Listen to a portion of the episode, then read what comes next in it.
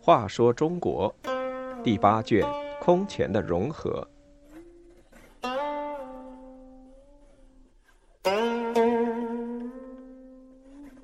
一百一十一，勿笑前人。高演逼娄太后让自己称帝，娄太后要他不杀侄子高英，但为了稳固皇位，高演还是杀了高英。临死前。高演却要求弟弟高湛不要杀了自己的儿子。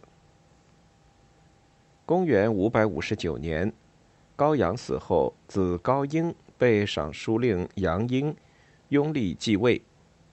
次年，高欢第六子高演和九子高湛杀害杨英后，高演任大丞相，从邺城到了泾阳。心腹王熙劝他继帝位。他也有此意，便向娄太后进言：“现在人心不稳，应及早把名位定下。”娄太后没有办法，只好于乾明元年（公元560年）八月，下令废高英为济南王，出居别宫，高演继位为帝。娄太后告诫他说：“不要让济南王有任何意外。”高演在晋阳继位。即北齐孝昭帝。他从小聪明过人，也爱读书，常读《汉书·李陵传》，特别佩服李陵的作为。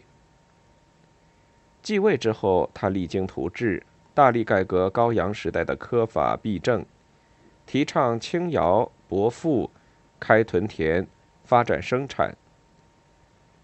在人事上，他内无私宠，外收人才。常常征求臣下的意见。裴泽对他说：“陛下聪明，大公无私，自可与古代圣王媲美。但有识之士认为，陛下做事伤于过细，这不是帝王应有的度量。”高演笑道：“你说的对，我因刚继大位，唯恐做事不周到，以后就不会这样了。”高演在诛杀杨英、燕子献时，答应立高湛为太帝，这意味着这个弟弟是皇位继承人。但后来他却立了太子高百年，高湛对此十分不满。他问高元海有何计谋，高元海说：“皇太后活着，皇上有好兄弟，殿下不必担心。”高湛不满意他的回答，说。这岂是我要听之言？高远海说：“回去再考虑考虑。”他一夜未睡，第二天天还没亮，就去对高湛说：“有三策，只恐都难以实行。上策是请殿下带数骑入晋阳，先求太后，后见皇上，请求去除兵权，老死不参与朝政。”这样可以保证稳如泰山。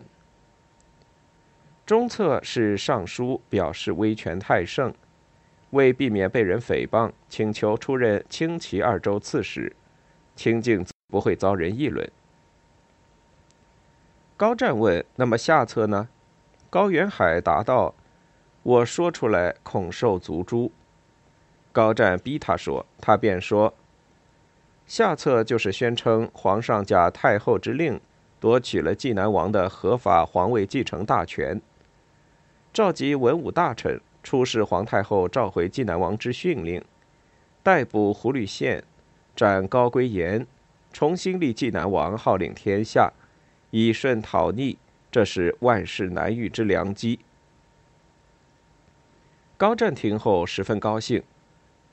可是他生性怯懦，做事犹豫，不敢当机立断，加上请术士占卜时又称不利于举动，静则急，结果就没有动手。他没动手，高演却动手了。他于黄建元年（公元561年）九月，把济南王杀死。十月，高演外出打猎。一只兔子突然窜到马前，马受惊跳起，将高岩掀翻在地，肋骨跌断，伤势很重，娄太后去看望他，顺便问起济南王现在何处。问了三遍，高岩都没有回答。娄太后大怒，骂道：“你是否是杀了他？